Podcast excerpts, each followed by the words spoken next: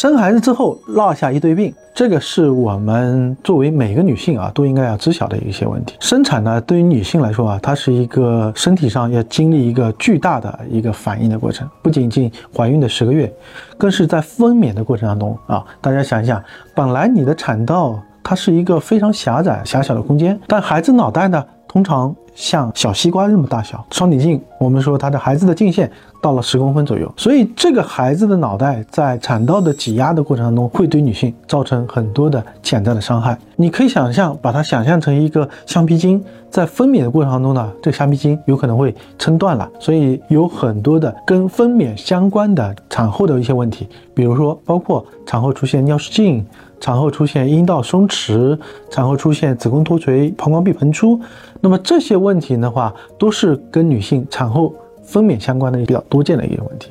那根据我们的统计呢，到了绝经以后呢，女性因为生孩子之后出现阴道壁膨出、出现子宫脱垂、出现尿失禁的问题，还是一个比较多见的。终身的统计下来。因为妇科泌尿这些问题的话，发生需要手术的一个情况的机会大概在十分之一左右，这是一个不小的一个概率啊。像龚医生的妈妈七十多岁的时候出现了子宫脱垂，她其实跟生我和我弟弟是非常有关系的啊。所以这么一个过程的话啊，其实对于任何一个女性当母亲的女性都是一个身体上的折磨。有没有一些办法来预防这些问题的话，在孕期的时候呢，尽可能的控制你的体重，增加体育锻炼。让你的生产过程呢更加顺利一点，和有助于你产后的一些康复。毕竟不管怎么样来说啊，生孩子这个过程会给女性带来一些身体上的一些伤害，带来一些潜在的风险，这是大家要了解到的。作为一个妇产科医生，我是一个。关注于女性相关的健康问题的一个医生，